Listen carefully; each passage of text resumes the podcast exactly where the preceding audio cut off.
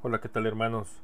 Es un gusto saludarlos y el día de hoy vamos a continuar con nuestras reseñas de los personajes de la Biblia.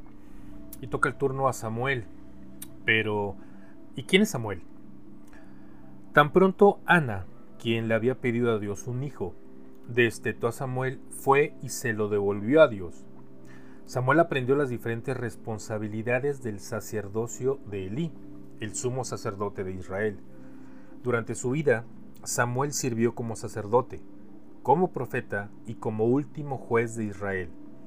Era un hombre de Dios que transformó la posición de juez de manera que éste, en vez de ser un líder militar en tiempos de crisis, fuera un líder estable y casi un rey. Pero Samuel era humano y tenía sus debilidades.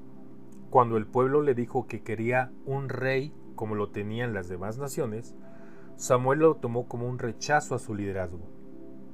Lo que Samuel no escuchó fue las quejas de que sus hijos, que él había puesto como jueces en lugar suyo, estaban dejándose sobornar y pervirtiendo el derecho.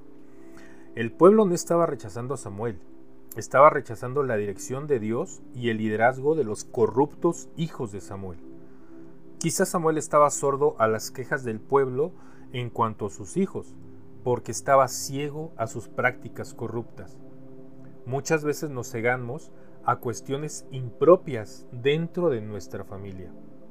Si Samuel hubiera prestado atención a las quejas del pueblo y hubiera corregido el problema, las cosas quizá hubieran sido diferentes. Cuando nos sentimos rechazados, eso debe llevarnos a evaluar cuidadosamente lo que han dicho.